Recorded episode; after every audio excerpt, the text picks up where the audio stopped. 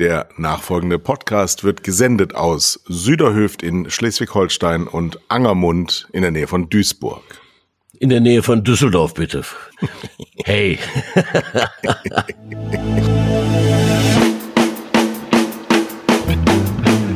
Zwei Herren mit Hund. Eine Orientierungshilfe für Medienmacher mit Kai Blasberg und Thomas Koch.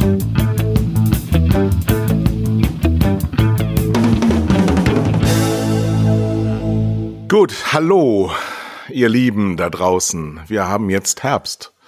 Die zweite Welle ist mitten im Aufwallen. Wir haben schönes Wetter hier in Süderhüft und ich komme gerade von der Weide. Hallo Thomas. Hallo Kai, hallo Weide, Weide Kai. Ja, wir haben ein echtes Abenteuer erlebt. Ähm, wir hatten seit Tagen jetzt immer mal wieder auch sehr schlechtes Wetter und haben dann die Entscheidung getroffen, die ähm, Fersen, was es ja in der Regel sind, also Rinder, nach innen zu holen, weil sie doch Regenwetter gar nicht so gerne mögen. Jetzt waren wir bei einer 58-köpfigen Herde, die leicht in Wallung geriet und das Ganze beim, ja, beim Eintreiben in den Stall berghoch ungefähr zehnmal wiederholen musste. Und äh, das war, das ist tatsächlich lebensgefährlich. Wenn du unter diese Herde gerätst, bist du tot. Deswegen sollte man das nicht machen, weil vor allen Dingen nicht, wenn man abends noch einen Podcast hat, so wie jetzt. Wie, wie schwer ist so ein Rind? Das sind ähm, zwischen hm, 18 Monate und 28 Monate, würde ich sagen. Die wiegen so zwischen 400 und 500 Kilo pro Stück. ja. Und also die, wenn die an dir vorbei poltern, dann hörst du den Boden beben. Das ist schon genau. erstaunlich. So, was hast du denn Schönes erlebt? Du warst am Wochenende auf einem Seminar, habe ich gehört.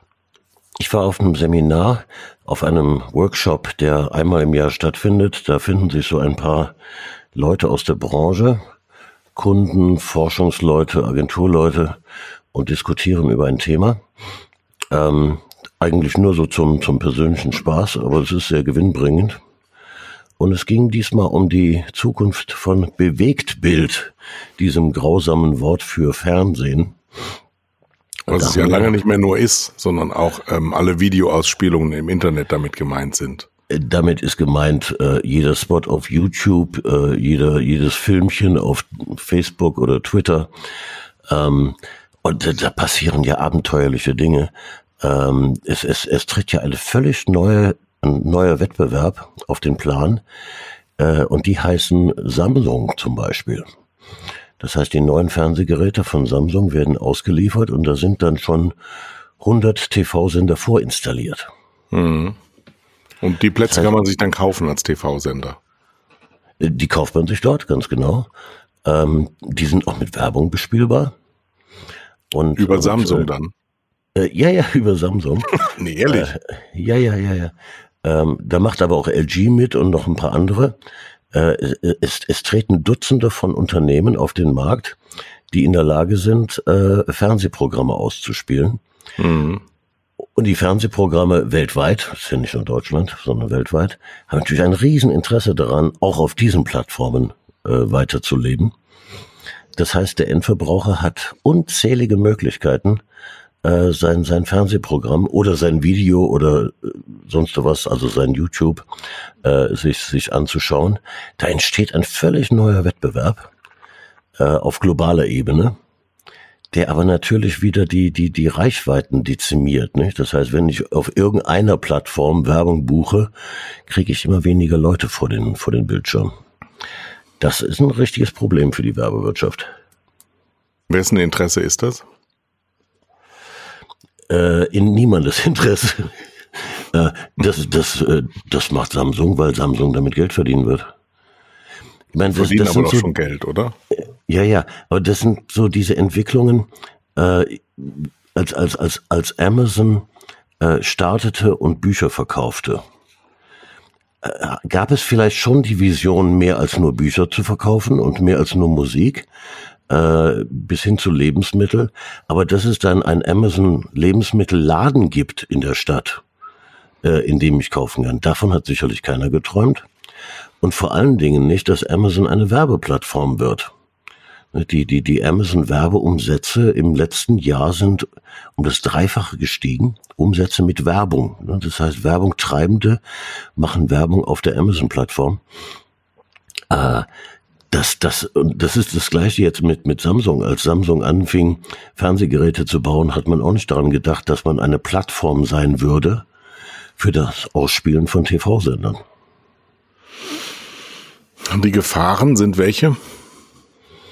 Die Gefahren sind für die Marken, äh, dass sie ganz, ganz viele die Plattformen brauchen. Die werbenden Marken, ja. äh, dass sie ganz viele Plattformen brauchen, um die gleiche Menge an Menschen zu erreichen, wie früher mit einem Spot nach dem Durbridge-Krimi in der ARD oder im ZDF wo man irgendwie 30 Minuten. Das ist aber dann die Denke auf nationaler Ebene, die wir beide noch so vertreten und kennen, ähm, während da ja äh, getrieben wird von internationalen Konzernen, die ja dann schon was von dieser internationalen ähm, Marktverdichtung haben. Ja, ja, da reden dann globale Unternehmen wie YouTube Nestlé. und Amazon und, und Samsung mit Nestlé und Procter Gamble und L'Oreal also die Unternehmen, die hier in Deutschland am meisten werben und die nationalen Interessen, die stecken zurück. Logischerweise, weil es wird jetzt global verhandelt und gemacht und getan. Das ist für die Marken kein, gar nicht so einfach. Du hast ja in der letzten Woche in deinem Artikel in der Wirtschaftswoche äh, den quasi, ja, ich überspitze jetzt mal den Untergang der klassischen Medienmarken vorhergesagt. Das hat, das hat einen ähnlichen Grund.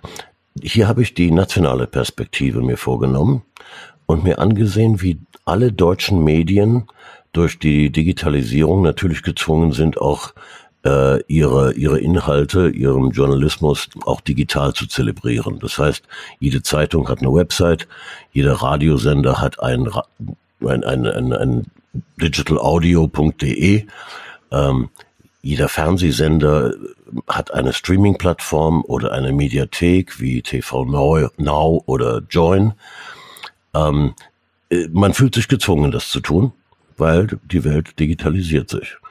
Führt dann dazu, dass man immer, mehr, immer weniger Reichweiten auf den alten Plattformen hat, also auf dem guten alten Fernsehgerät oder auf der Zeitung, in der Zeitung. Ähm, und äh, das, das Dumme daran ist, dass man das natürlich tut, um die Werbeeinnahmen zu sichern. Mhm. Denn was aber äh, auch nicht gelingt. Das gelingt deshalb nicht, weil die Werbungtreibenden, wenn sie digital werben, schauen sich diese Plattformen so gut wie überhaupt nicht an, sondern platzieren, oh, da gibt's unterschiedliche Schätzungen, zwischen 60 und 80 Prozent ihrer Werbegelder bei Google und Facebook. Das heißt also, Google steht in dem Fall bei TV-Ausspielung dann für YouTube äh, oder, oder Filmchen auf ähm, Facebook oder Instagram. Da landen dann die Werbegelder. Das heißt, die, die, die deutschen Medien, die deutschen Zeitungen, Zeitschriften, Radiosender, Fernsehsender, die kriegen, die kriegen ihr, ihr, ihr Werbeangebot nicht vermarktet. Das läuft ins Leere. Das heißt, die äh, Inhalte können dann auch nicht mehr hergestellt werden, weil nicht mehr finanzierbar. Das ist die logische Folge. Das, das, das Programm, die Programmqualität wird darunter leiden. Der, die, die Zeitungen äh, werfen ihre Journalisten auf die Straße. Ähm, das sieht aus, wenn man das, wenn man es ganz schwarz malt, den Teufel an die Wand, äh, wie das Ende dieser Medienmarken. Interessanterweise, das ganze, die ganze Party wird ja bezahlt von den werbenden Marken. Ähm, die sind ja diejenigen, die das Geld in die, in die Hände von, von YouTube und Facebook treiben, mit ihren Agenturen. Aber wenn jetzt, äh, wie, wie eben beschrieben, diese World Federation of Advertisers, also diese, diese Verband der weltweiten Werbungtreibenden, sich mit, mit äh, Google und YouTube zusammentun, um, um, um, um Leistung zu definieren, ich will das jetzt nicht zu kompliziert machen, ähm, dann ist das ja der, der, der, der gleiche Schritt. Äh, gleichzeitig aber merken die Marken nicht, dass sie Reichweiten, die Reichweiten verlieren auf den alten Plattformen. Weil jeder, jeder TV-Zuschauer, der in der Vergangenheit ProSieben geguckt hat und in Zukunft immer mehr Join, da muss ja der Werbung treibende dann die Werbung auch auf Join platzieren. Das heißt, er braucht immer mehr Plattformen äh, für, für seine Reichweite und eine Marke kann ohne diese Öffentlichkeit nicht leben. Ne? Wenn, wenn kein Mensch die Marken mehr kennt, dann sind die wertlos geworden und können jederzeit ersetzt werden durch irgendwas anderes. Das ist äh, kein schöner Gedanke für die Marken. Im, Grund, Im Grunde genommen stellen sie sich selbst ein Bein damit. Ja, das ist das, was, was, was mich fasziniert dabei. Um, ähm, ja, es gibt ja Gewinner und Verlierer bei solchen Prozessen. Die Verlierer, wenn wir jetzt mal bei der Schwarzmalerei bleiben, und wir haben ja in diesem Herbst das Motto die Zukunft der Kommunikation äh, ausgerufen und jetzt am Beispiel der ähm, Medienmarken mal genommen, ein Stern, ein Spiegel, ähm, die Zeit, also alles aufwendig zu betreibende Medienmarken, die viel, viel Geld investiert haben in seriösen Journalismus, die werden das in Zukunft nicht mehr leisten können. Wo kriege ich denn dann die Inhalte noch her? Wird der Endverbraucher dann selber ähm, in Regress genommen? Sprich, die Zeit kostet dann eben 15 Euro pro Woche? Äh, natürlich werden die Medienangebote dadurch teurer. Bedeutet, dass nur noch ein elitärer Kreis von Menschen, nämlich diejenigen, die genügend Geld verdienen, äh, sich diese Medieninformationen werden leisten können. Ähm, die, die Wirklichkeit ist ja schon da. Ja, ich, ich habe neulich eine Studie gelesen, da wurden ähm, junge Verbraucher, wie jung weiß ich es nicht, sagen wir mal zwischen, zwischen 14 und 24, äh, befragt, woher sie ihre Nachrichten beziehen. Und da antworteten die meisten von Facebook. Äh, das muss man sich jetzt mal als, als erwachsener Mensch vorstellen. Die Menschen glauben, dass das Nachrichten sind, die sie da auf Facebook konsumieren. Das ist mhm. schon faszinierend. Ja, das ist, das hat ja mit Nachrichten überhaupt nichts zu tun. Äh, ein, ein Algorithmus spült mir da bestimmte Sachen in die in die Timeline hinein. Äh, das hat ja mit Nachrichtenkonsum nichts zu tun. Das tut er ja nach meinem Verhalten, nach meinem bisherigen Verhalten. Das heißt, wenn ich mhm. irgendwo auf gewissen Seiten öfter war, dann merkt er sich das und sagt, ah, dann will der nur aus dieser Richtung was haben. Und dann bekommt er nur noch aus seiner Welt die Nachrichten zugespült. Das ist ja im Moment, wenn ich bei der Welt bin oder bei der Zeit bin oder beim Spiegel bin, genauso. Das ist ganz richtig. Ähm, aber wie viele Verbraucher werden Facebook nutzen, um, um, um Artikel in der Zeit zu lesen? Das sind sehr wenige. Ja, ja aber Facebook selber generiert ja keine Nachrichten. Äh, nein, nein, aber die, die spülen mir dann Nachrichten ähnlichen Inhalts in, ja. in die Timeline. Ähm, und, und wie wir wissen, äh, ist dieser Algorithmus, der ist relativ fähig. Ähm, man, man merkt es daran, ähm, wenn, ich, ich habe neulich mal eine, eine Anzeige angeklickt für ein Puzzle. Ne? Ähm, ich bekam dann tagelang nur noch Anzeigen von Puzzles. Mhm. Äh, ich habe mir das erste schon nicht gekauft, würde mir auch die weitere nicht kaufen. Aber daran erkennt man sehr, sehr schön, wie dieser Algorithmus funktioniert. Mhm. Wenn er also glaubt, ich interessiere mich für etwas, dann gibt er mir mehr davon. Daran kann unsere Demokratie nicht so ganz interessiert sein, weil wir leben ja von der Vielfalt der Meinungen. Mhm. Und äh, hier werden sie vereinseitigt ne? durch, den, durch den Algorithmus. Aber ich bleibe dabei, das sind keine Nachrichten, die ich dort konsumiere. Also nicht wie wenn ich täglich eine Zeitung lese oder jeden Abend die Tagesschau gucke. Nun haben wir ja ein sehr, sehr starkes, zumindest in dem Bewegtbildbereich, das äh, böse Wort zu benutzen, einen sehr starken öffentlich-rechtlichen Rundfunk, der ja nun äh, zumindest mal die älteren Generationen davor beschützt, bei Facebook unterzugehen. Äh, mhm. Glaubst du nicht, dass, dass die noch eine So-Kraft haben, was Journalismus angeht? Oh, die werden sie behalten, aufrechterhalten müssen. Äh, bedeutet, dass der, dass der Staat hier wahrscheinlich weiter eingreifen muss im, im Sinne von, von Finanzierung. Das tut er ja über die Gebühren schon. Das machen wir, die ja. Abgabe, die, die, die, Abgabe, so heißt die, ja. Die Haushaltsabgabe bezahlen wir. Äh, aber wenn du das weiter denkst, äh, um, um eine Zeit zu erhalten oder ein, weiß ich nicht, FAZ und Süddeutsche und wie du, wie du sie nennen magst, ähm, also wichtigen, unabhängigen Journalismus für unsere Meinungsbildung, ähm, die werden in zehn Jahren so nicht mehr finanziert werden können. Und dann werden wir vermutlich eine, entweder eine erweiterte Haushaltsabgabe haben, also nochmal zehn Euro drauf für die, für Zeitungsjournalismus, Äh, oder der Staat greift selber ein und subventioniert das Ganze. Ja, Aber es, okay. wird, es, wird, es wird zur Hälfte nicht mehr wie früher über Werbung finanziert werden. Es gab ja früher auch eine Zeit, ähm, wo sich ein ähm, journalistisches Organ ausschließlich über den Abverkaufspreis ähm, finanziert. Das ist schon sehr lange her, bestimmt 100 Jahre, aber es gab es ja mal. Also die alle Zeitungen sind gestartet, um ihre Produkte an den Endverbraucher gegen Geld zu verkaufen. Damals gab es als Anzeigen so sehr nicht und die hatten schon gar nicht das Gewicht an der Gesamtfinanzierung. Gibt es kein Modell, dahin zurückzugehen, dass man sagt, okay, ich nutze das und dann bezahle ich auch für die Nutzung? Oder ist das, ist das naiv zu glauben, dass die Menschen das so massenhaft machen? Also es gibt, ein, es gibt dafür ein paar Beispiele äh, von, von journalistischen Produkten. Ich, ich nenne mal eins, äh, Perspective Daily. Das ist eine kleine Gruppe von, von Journalisten aus, aus, aus Münster, die ähm, äh, hochwissenschaftlich auch bestückt sind, also mit sehr, sehr vielen Fachleuten und sich bemühen, perspektivisch zu schreiben. Das heißt also immer positiv, das Positive herauszuholen ähm, und, und, und äh, wirklich einen ganz, ganz starken Journalismus betreiben. Das wird ausschließlich finanziert über Abonnenten. Ja. Aber wir reden hier über ein paar tausend Leute, ja, die das, die das finanzieren. Äh, diese Beispiele sind immer nur klein, klein. Die großen Medien müssen über, über, über Werbung mitfinanziert werden.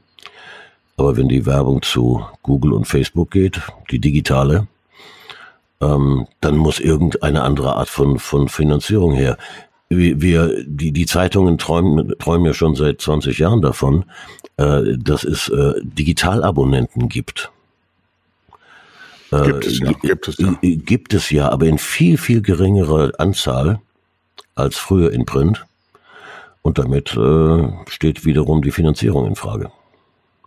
Jetzt haben wir aber in den letzten Wochen, ich glaube, es war vor zwei Wochen gelesen, dass die Frau Springer eine Milliarde verschenkt an ihren obersten Manager, den Herrn Döpfner.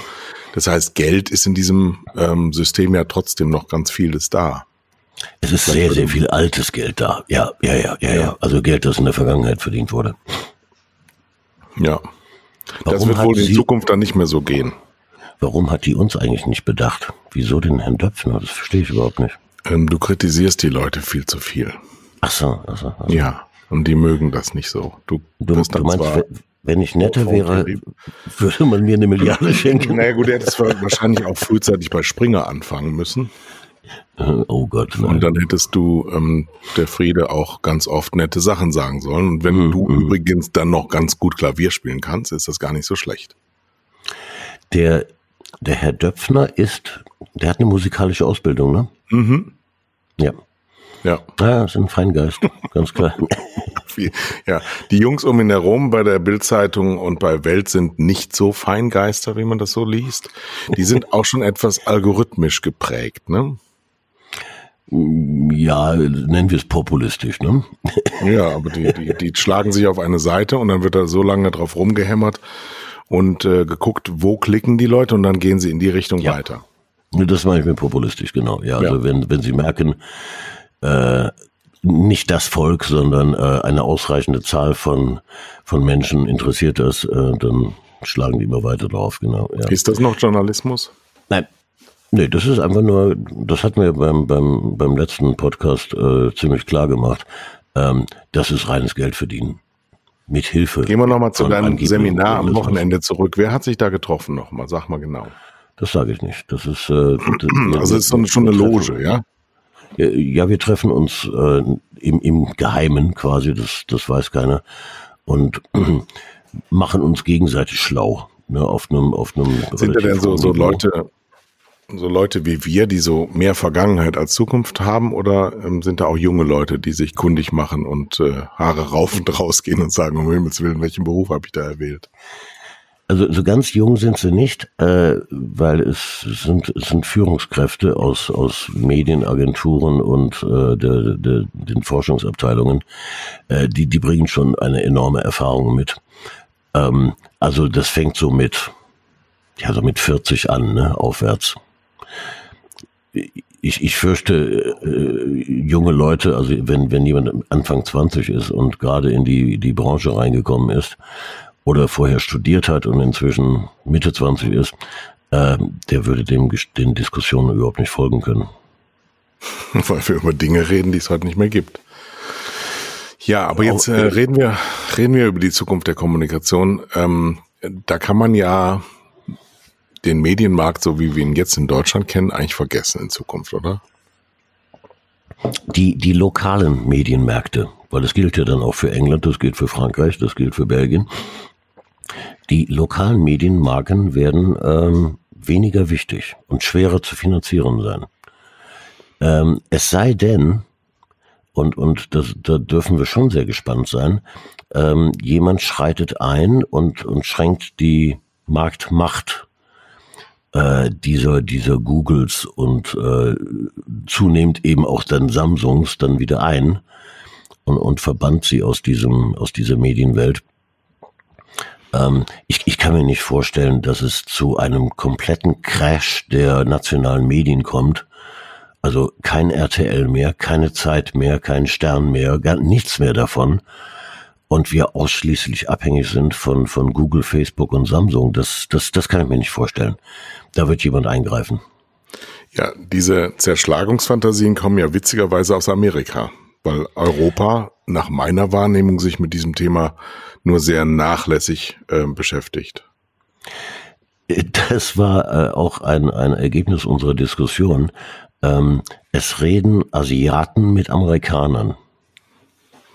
Ich meine, wir, wir reden über Samsung. Demokratische Asiaten oder, oder Nordkorea und China? Naja, TikTok ist chinesisch, ja, das ist nicht so richtig demokratisch. Nee. Ähm, und, und die reden mit amerikanischen Weltkonzernen äh, mit, die, die mit ihren Marken die Welt beherrschen. Ähm, davon ist Europa gänzlich ausgeschlossen von der Diskussion. Ja, wir spielen überhaupt keine Rolle. Äh, das, das muss man sich auch mal vorstellen. Ja gut, aber sehr, sehr viel, viel Geld wird in Europa schon verdient von denen. Also Noch, unser Geld ja, ja. wollen sie ja. Ah, ja, das, das nehmen sie natürlich mit. Äh, aber ich, ich, ich glaube, sie lieben auch Europa, weil aus Europa kommt überhaupt keine Gegenwehr. Ja, wir, wir sind ja völlig zerstritten. Ja, wenn, wenn die, dieses Problem, das wir gerade schildern, äh, das gibt es in jedem europäischen Land. So, da müsste man doch denken, jetzt werden, werden, muss es doch europäische Gremien geben, ja, die sich dann einigen und, und sich überlegen, wie gehen wir mit dieser Situation um? Wie, wie erhalten wir die Kraft unserer für uns wichtigen nationalen Medienmarken? Ähm, also bis die Europäer sich überhaupt zusammengesetzt haben, äh, vergehen ja drei Jahre. Ähm, dann wird ein Papier gemacht, dafür sind dann fünf Jahre vergangen. Da passiert ja nichts, da haben die gar keine Angst vor, ja. Das ist ja das, das, das Schöne an der, an der anderen Welt, also an der asiatischen und der amerikanischen. Da reden sehr mächtige Menschen miteinander, meistens ohne große Regierungsbeteiligung und, und machen einfach irgendwas. Das sind wir völlig so gut klingt gar nicht so gut. Deshalb, die, weil, weil es nicht so gut klingt, habe ich die Hoffnung, dass uns doch noch was einfällt. Ja, aber wem? Die Geldgeber, die, wer sind denn die, die die ganze Party bezahlen? Das sind doch die Werbungtreibenden. Ja, aber die, die sind ja in der Werbung. World äh, Liga schon vereint. Die sind ja diejenigen, die es im Wesentlichen betreiben. Äh, natürlich äh, ist, ist das wahr, aber hier wiederum sehr stark dominiert von äh, von, von amerikanischen Unternehmen, ähm, die ja ohnehin, wenn es darum geht, wie, wie, wie messe ich äh, einen, einen Kontakt mit, mit äh, ein, ein Spot auf einem Werbeträger, ja, äh, da sind die ja Meilen hinter uns. Ähm, die sind dafür sehr einfache Lösungen. Äh, und deshalb finden die auch schnell Lösungen. Das, äh, Jetzt das wird sehr interessant, also mediatechnisch sehr interessant. Erklär doch nochmal, wie im Moment ähm, Fernsehen in Amerika gemessen wird und wie es in Deutschland gemessen wird. Also warum ist das in Amerika banaler, diese Messung? Der, der große Unterschied ist zwischen, zwischen herkömmlichem TV, also linearem Fernsehen äh, und, und digitalem Fernsehen. Äh, da, da ist der große Unterschied und das, da treiben die Amerikaner natürlich die digitale Welt vor sich her. Äh, im, Im deutschen Fernsehen haben wir eine, eine AGF, Arbeitsgemeinschaft Fernsehforschung, äh, die misst mit Hilfe von Video, Entschuldigung, ähm, AGV. ja, ja. ähm, kleine Paradoxien, die bleiben. Die, die, die messen mit Hilfe eines Panels von mehreren tausend Haushalten wer wann welches Fernsehgerät anhat, so dass wir also sehen können, äh, welcher Fernsehen, welcher äh, Sender eingestellt wurde, aber auch ob Netflix geguckt wurde. Ja, das wird wird von dieser Box ja auch gemessen wurde, äh, gemessen. Äh, ob, ob äh, ein DVD eingelegt wurde, was auch immer. Das heißt, wir wir können minutiös nachverfolgen, wer welcher Haushalt mit welcher Personenzahl wie lange was gemacht hat am Fernsehgerät. Ähm, das ist nie ganz repräsentativ, es ist auch schwer, kleine Sender abzubilden, äh, weil das hängt von der, von der Größe des Panels ab. Ähm, aber es ist eine ziemlich präzise Messung.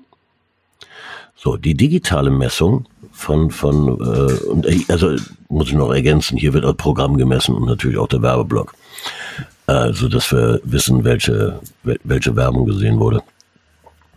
Ähm, so, die, die digitale Messung, die läuft ja über, über Pixel und über äh, Cookies und so weiter. Ähm, das, das bedarf also keines Panels, sondern ich kann das digital messen.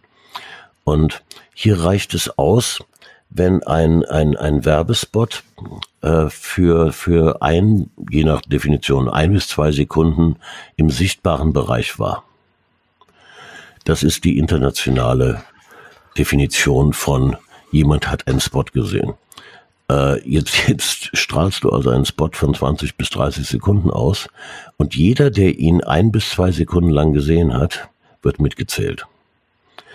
Und da brechen natürlich die deutschen oder europäischen Forscher zusammen und sagen, verflucht nochmal, das hat doch mit Sichtbarkeit eines, eines Werbespots nichts zu tun. Ja, das ist das. Und das soll jetzt der, der internationale Standard in der Messung von Reichweite werden.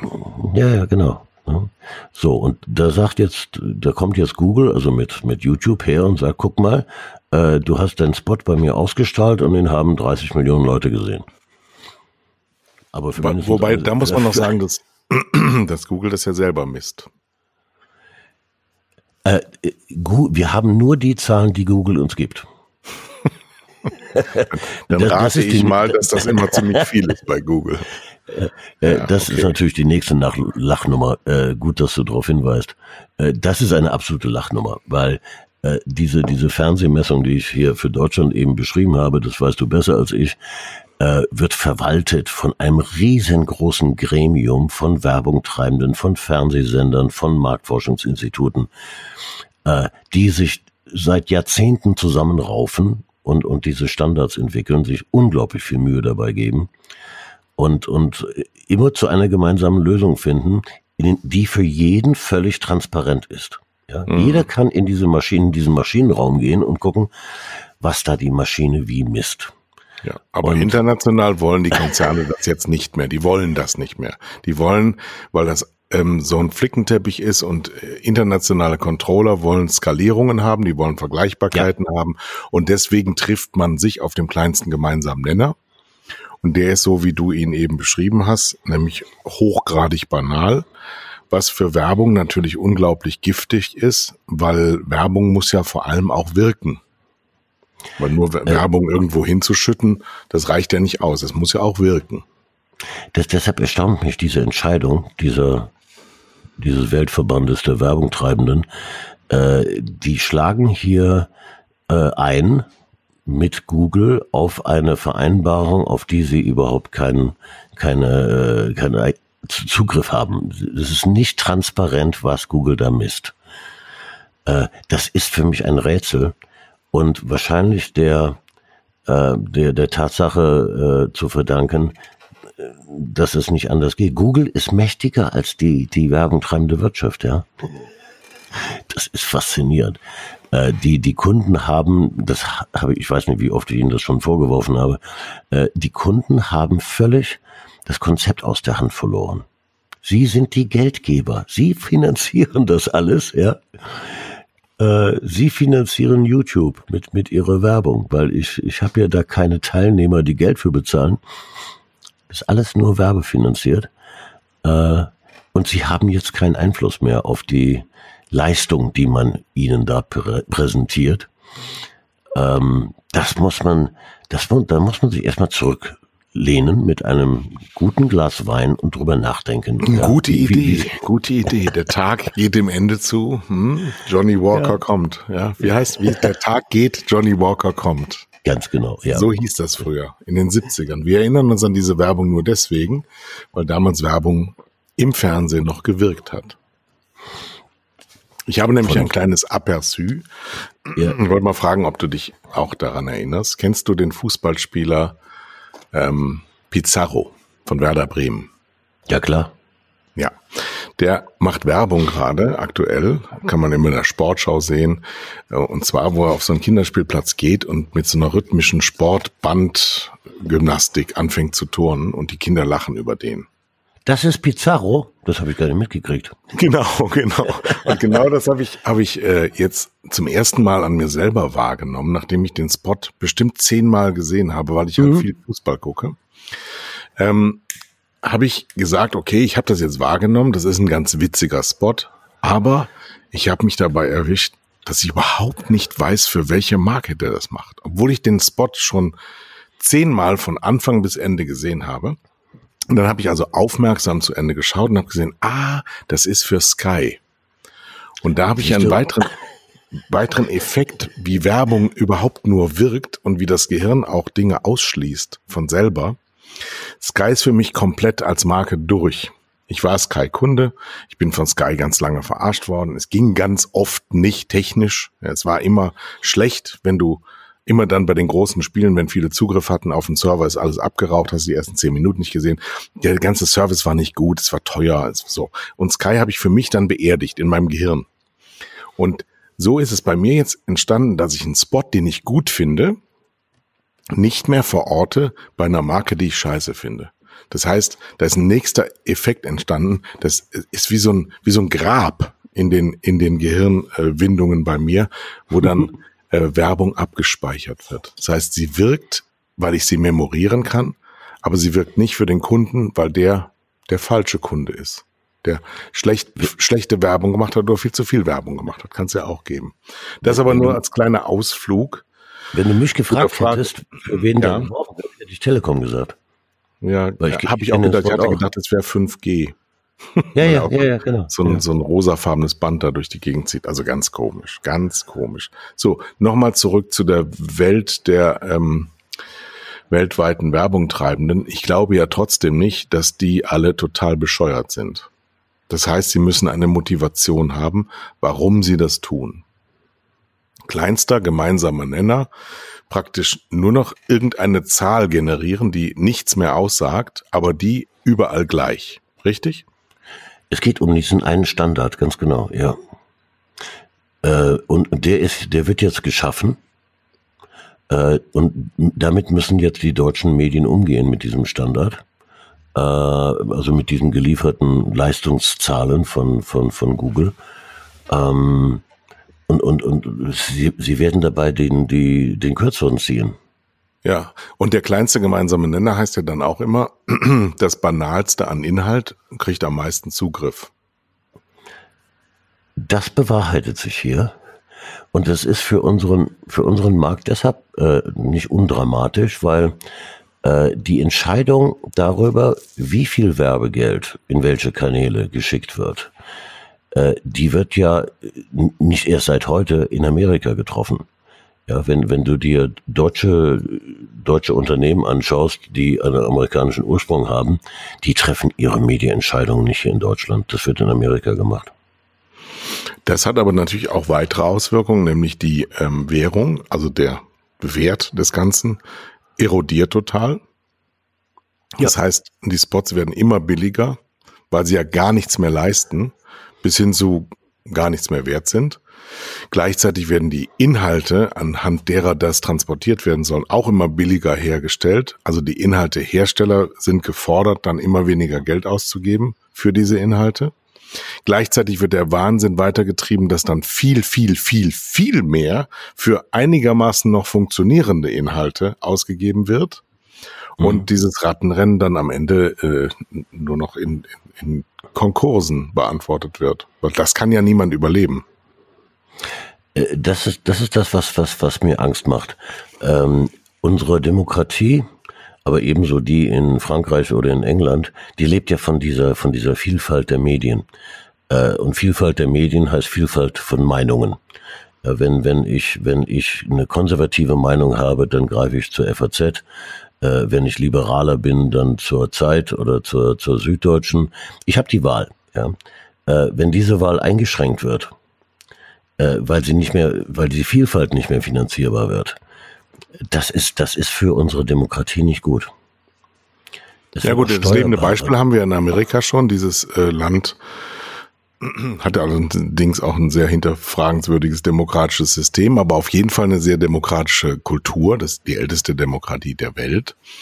Ähm, und sie hat einen Clown als Präsidenten. Mhm. Sie hat einen Medienmenschen als Präsidenten, der der ähm, Soap Opera Darsteller war, der vollkommener Fake in jedweder Beziehung ist, der jetzt nicht so einen riesigen Schaden angerichtet hat, weil er so ehrlich ist, weil er uns Medienmenschen wirklich zeigt, wie das in Zukunft wohl aussehen wird, dass eben nur noch die medial geeignetsten Kandidaten durchdringen und von immer dümmer werdenden Massen eben mhm. für immer kürzer werdende Zeiten nach vorne gespült werden. Und das Ende kann nur Diktatur heißen. Wie immer die auch heißt dann als Diktatur. Aber das kann nicht mehr äh, in demokratischen und vielteiligen Formen ausgespielt werden. So, und er, er nutzt dazu auch die Medienmarken, die, die vorhanden sind. In, in diesem Fall ist es Fox News. Ich meine, in, in Amerika gibt's mehr Unterhaltungsprogramm als Nachrichten. Ähm, und, und der, der Amerikaner guckt HBO ne, oder Netflix. Ähm, wenn er aber zu einer Nachrichtensendung greift, dann hat er eigentlich nur drei, vier Angebote. Und eine davon und eine sehr starke davon ist Fox News. Und die sind völlig Trump-hörig. Er kann da machen und sagen, was er will. Äh, es wird da beklatscht. Und äh, es gibt es gibt viele Kritiker, die sagen, dass Fox News ihn erst zum zum Präsidenten gemacht hat. Wer könnte das denn jetzt wer könnte denn jetzt in Europa dem Einhalt gebieten? Das geht ja nur über wirtschaftliche, ähm, wirtschaftliche und politische Maßnahmen, die dem Ganzen Einhalt bieten. Die Frage, die ist, die ist nicht so ganz ohne, weil ähm, wenn es eine wirtschaftliche Maßnahme gäbe, wäre es relativ einfach. Ja, dann, dann würden zum Beispiel alle Werbungtreibenden, die großen Werbungtreibenden, die für Europa verantwortlich sind, äh, einen Aufstand wagen und von der, weiß ich nicht, EU-Kommission oder von irgendjemandem verlangen, äh, dass dem Einhalt geboten wird, weil sie ein Interesse dran haben, für ihre Marken auf eine große Medienvielfalt zurückzugreifen. Das tun aber nur europäische Konzerne von Amerika gesteuerte Konzerne werden das nicht tun. Und da die ja in der Mehrheit sind, wie du eben gesagt hast, die also in Amerika die Mediapläne festlegen und nur in Deutschland äh, quasi exekutiert werden, ähm, sehe ich da schwarz. Also es müssten europäische Player sein. Wir haben ja zwei mhm. europäische Medienkonzerne mit RTL und Pro7 Sat1. Die mhm. sind ja nach meinem Wissen noch nicht unterlaufen von Amerikanern, oder? Nee. Nein, nein, nein, nein, überhaupt nicht. Nee, nee. Die am allermeisten zu verlieren haben, nämlich, äh, ich würde mal sagen, so ungefähr fünf Milliarden Gesamtbudget pro Jahr, mhm. dass sie ähm, von jetzt auf gleich verlieren können, weil sie in diesem Rennen nicht mehr mithalten können. Weil wenn, wenn die Währung über den internationalen Advertiser-Verband da kommt, dann ähm, sind die Dienstleistungen, die Pro7 Sat1 und RTL-Gruppe anbieten, nicht mehr tragbar. So, und da liegt deshalb eine Chance, wenn, wenn die Medienmarken selber die Initiative ergreifen. Ja. Ähm, weil diese großen internationalen Konzerne, die haben zwar die höchsten Budgets, machen aber anteilig vom Gesamtvolumen, Werbevolumen, in, zum Beispiel in Deutschland, ja, vielleicht 20 Prozent aus. Ja, der, der Löwenanteil sind, äh, wie wir sagen, mittelständische Etats, also eben nicht 100 Millionen, äh, wie bei L'Oreal oder bei Nestlé oder bei äh, Unilever, äh, sondern so fünf bis zwanzig Millionen. Die haben in Summe die größte Kraft. Die müssten sich zusammentun. Weil die gehen bei dem ganzen Spiel komplett unter zusammen mit RTL und Pro7 und Zeit und Stern und Spiegel. Mein Gott. Die Gefahr ist so, groß. Die Gefahr ist nicht ohne. Was ähm, können wir unseren paar tausend Fachleuten da draußen sagen? Schaut mehr lineares Fernsehen. äh, ja, solange die Quoten da gut bleiben, äh, wird es für alle schwierig sein, zu sagen, wir switchen um. Weil es ist natürlich auch ein Problem, wenn jeder öffentlich-rechtliche zum Beispiel ins Streaming-Bereich reingeht, wenn die Kooperationen machen mit diesen ähm, anderen Leuten, wenn sie selber ähm, Plattformen wie Join machen oder TV Now, dass sie also quasi dieses Spülbecken selber bedienen, obwohl mhm. da die Werbewirkung und der Werbeertrag ja nicht mehr so gut ist. Also es, wir sind ja jetzt im Jahr 2020 und ich kenne wenige, die im Online-Bereich äh, Geld verdienen würden oder singulär sogar einen, einen Geschäftsbetrieb überhaupt betreiben würden, wenn sie es nur da hätten, sondern im Moment wird es immer noch äh, stark subventioniert von den linearen Ausspielungen und äh, die würde ich ja schützen und stärker machen. Wir hatten das beim letzten Podcast ja schon, dass wir gesagt haben, wir brauchen eigentlich mal so die Pralines der deutschen Sendeanstalten, äh, die müssten wir mal stärker ähm, in, in qualitativere Momente setzen. Also diese Anne Wills und Plasbergs dieser Welt mal jetzt mal in so ein Moratorium schicken und mal andere Inhalte mit stärkerer Qualität als nur so ein Laberfatz zu machen. Ja. Ähm, also die Medien, nach meiner Ansicht, die Medienunternehmen selber sind an der Erodierung ja auch beteiligt, indem sie diesem Popanz hinterherrennen. Äh, das sind sie eindeutig. Äh, es gibt ja ganz interessantes, äh, ganz interessante Forschungsergebnisse, die vergleichen, wie wirkt ein, ein, ein Werbespot im linearen Fernsehen, also eingebettet in einen Werbeblock, und wie wirkt er auf Facebook, der gleiche Film. Mhm. Und da, da, kommen die, die Forscher zu dem Ergebnis, äh, dass die Wirkung des, des Spots im, im linearen Fernsehen deutlich stark, deutlich größer ist. So, Vielleicht das, ist aber Werbung auch in den Unternehmensspitzen. Also Audi-Chef wird ein Ingenieur sein und der Nestle-Chef wird ein Agraringenieur sein irgendwie. Vielleicht ist die Werbung schlecht beleumundet in diesen, in diesen ganzen Unternehmen. Vielleicht wird das gar nicht so richtig ernst genommen. Also ich habe das immer so wahrgenommen, dass eben äh, die, die Mediavertreter, die Werbevertreter in ihren Häusern gar nicht so an der Spitze stehen, obwohl die Investments über Werbung teilweise enorm sind. Äh, also wenn du das über die Media-Leute sagst in den großen Unternehmen, äh, dann gilt das leider Gottes noch stärker für ihre, für ihre Chefs, nämlich für die Marketingleiter. Äh, die Bedeutung des, des Marketings ist in den Jahrzehnten eindeutig erodiert. Da gibt es sehr, sehr viel Forschungs, äh, Forschungsergebnisse, die das bestätigen.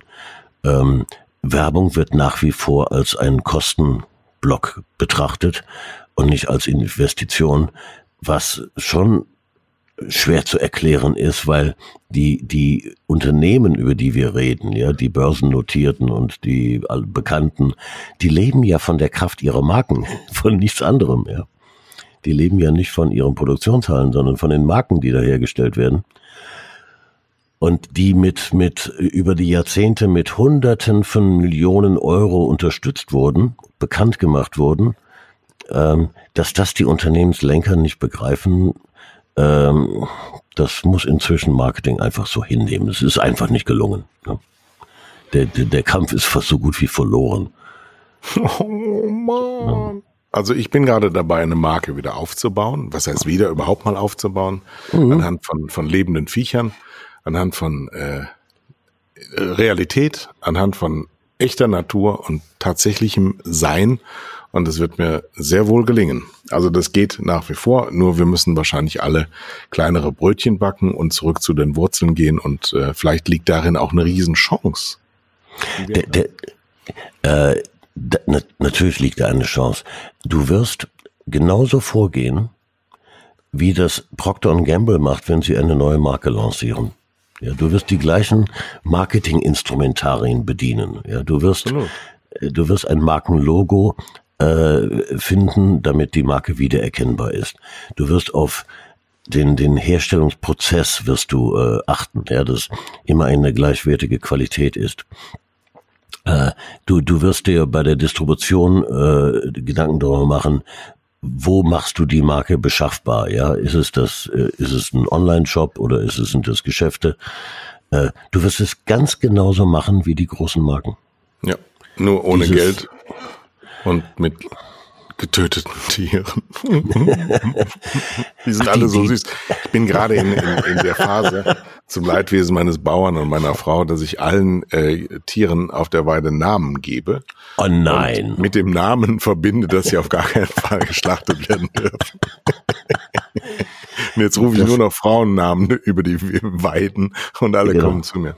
Ja, sie haben schon entdeckt, dass ich ihr Beschützer bin. Also sie hören schon auf mich. Äh, sag uns doch mal ein Beispiel für einen Namen. Also wir haben zum Beispiel im, äh, jetzt im Stall stehen seit vorgestern Chantal. Chantal oh, ist eine, Charleroi ist eine sehr kecke. Ähm, die, die meisten Fersen, das muss ich jetzt erklären, die Ferse ist ein weibliches Jungrind. Also eine junge Frau, ähm, die noch nicht Kuh ist, also die noch nicht gekalbt hat. Und aber auch kein Kalb ist und auch keine Jungferse ist, sondern eben eine Ferse. Nur so sagen wir mal eine 22-jährige Frau. Mhm. Und ähm, die sind in der Regel relativ scheu. Da sind also die, die gibt's die Rassen, die Belgier oder auch so Cuvée-Rassen, also die, wo tausend Rassen durchgerutscht sind. Die sind eigentlich so, die kommen nicht an den Zaun und und schnüffeln, sondern sind zwar neugierig, aber bleiben immer auf Abstand. Zumal mhm. die meisten Zäune auch wehtun, weil sie unter Strom stehen, haben sie vor Zäunen eigentlich so ein bisschen Angst. Chantal ist das alles scheißegal. Die kommt zu dir und leckt dir die Hose durch und hat eine riesenlange Zunge und ist ein hübsches Tier und ähm, macht am meisten Lärm. Und dann gibt's den Kurti. Wir haben ja Ochsen jetzt äh, neu gegründet. In Schleswig-Holstein gibt's keine Ochsen mehr seit langer Zeit. Mhm. Und wir haben jetzt Ochsen gemacht, indem man eben jungen Bullen die Eier abkneift. Dann werden das Ochsen und Kurti ist wahnsinnig hübsch.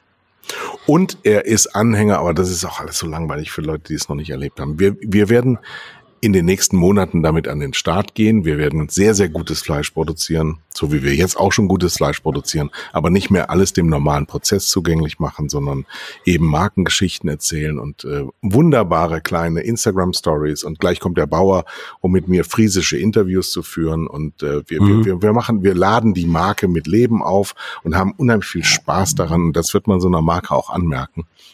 Also es wird nichts Industrielles sein, sondern was sehr handgemachtes. Heißt, heißt nicht bei Fuck you Goethe diese, diese freche Göre auch Chantal? Ja, ja. Die wir, die wir so ins, ins Herz geschlossen haben? Ja, ja, ja. Genau, so, so ähnlich, so frech ist sie auch. und so hübsch ist sie auch. Ja. Und ähm, hier nochmal gegrüßt auch äh, die Kollegen von Tele5, ähm, die das ganze Jahr nach wie vor hier unterstützen und auch von DWDL. Ähm, diese Schleichwerbung wird nicht die letzte gewesen sein. Und, und du machst also Instagram-Werbung.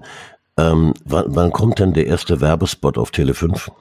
Ähm, da muss ich noch äh, Konditionen mit Stefan Graf verhandeln. Das weiß ich noch nicht so genau. Ich weiß gar nicht. Ich glaube, dass, dass so klassische Werbung dafür gar nicht das Richtige ist. Da ist tatsächlich das Online-Medium genau das Richtige. Bei Instagram machen wir auch keine Werbung, sondern haben eben so ein eigenes Portal, werden wir aufmachen mit so ganz vielen kleinen ähm, ja die Menschen aus Süderhüfte. Es wird wesentlich mehr sein als nur eine Marke. Es wird ein ganzes Lebensgefühl sein. Ja, und äh, der Tod einer Marke ist auch das, was ich gerade betreibe, nämlich Overpromising, indem man ohne irgendwas bisher geleistet zu haben. Ich meine, in dieser Woche ist dieses Media-Interview mit mir gekommen.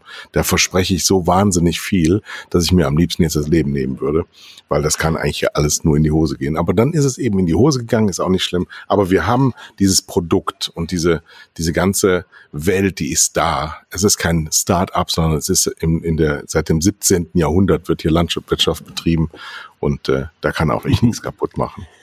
Was, was hast du denn bei Media im Interview gesagt? Ähm, ich, die ganze Genese, wie ich ähm, vom Fernsehmanagement ähm, nicht mehr so beseelt war und wie ich dann hier hingekommen mhm. bin und äh, kann man ja alles lesen, kann man auch ein Abo kaufen bei Media. Darf ich aber nicht sagen, was hier ein DWDL-Produkt ist. Ähm, ich, ich werde das Interview beim nächsten Mal vorlesen am besten. Äh, das, dann das müssen wir noch Werbung machen für die Medientage München. Ja, unbedingt. Ich habe den Flyer heute in der Post gehabt. Hast du? Ja. Und zwar passierte am Donnerstag, dem 29. Oktober, etwas ganz Besonderes. Was heißt das, weshalb das auch unter Special läuft? Im Conference Stream 1, da steht 16.20 Uhr bis 16.50 Uhr zwei Herren mit Hund. Nein, das bist ja, ja du. Nee, du. Dann sind wir live. Da ist ein roter Stern dran, aber ich kann nicht erkennen, was das bedeutet, warum da ein roter Stern dran ist. Ich glaube, zum Schämen. Ähm, äh, wir, werden wir werden auch zu sehen sein. Ne? Das ist ein Videostream. Ja, wir, das ist ein Podcast zum Gucken. Also zwirbel dir deinen Bart und zieh dir was ordentliches an. Ja, ja, ja auf jeden Fall. 29. Äh, Oktober. 29. Oktober, 16.20 Uhr. Und übrigens ein großer Vorteil dieser, dieser äh, Podcast-Nummer jetzt hier Angermund Süderhöft ist, dass beide Hunde vor mir sitzen. Und deiner, wo ist deiner? Der ist noch im Laden, ne? Nein, nein, äh, heute ist ja Montag. Der, der Laden hat ja montags so. Ach so. Äh, Sir Mortimer liegt auf dem Teppich hinter mir. All, alle Hunde sind heute da. Ja, heute sind alle Hunde da. Und sie haben schon gegessen und sind alle sehr zufrieden. Und wir sind durch. Wir haben jetzt schon wieder unsere neuralgischen 50 Minuten erreicht. Wunderbar. Dann würde ich sagen, 29. haben wir untergebracht. DWDL grüßen wir hiermit nochmals und wir sagen ein schönes Wochenende und äh, hören uns in 14 Tagen dann wieder. Es war ein großes Vergnügen. Ich grüße dich nach Südehöft und äh, grüße bitte ganz besonders an Chantal, ja?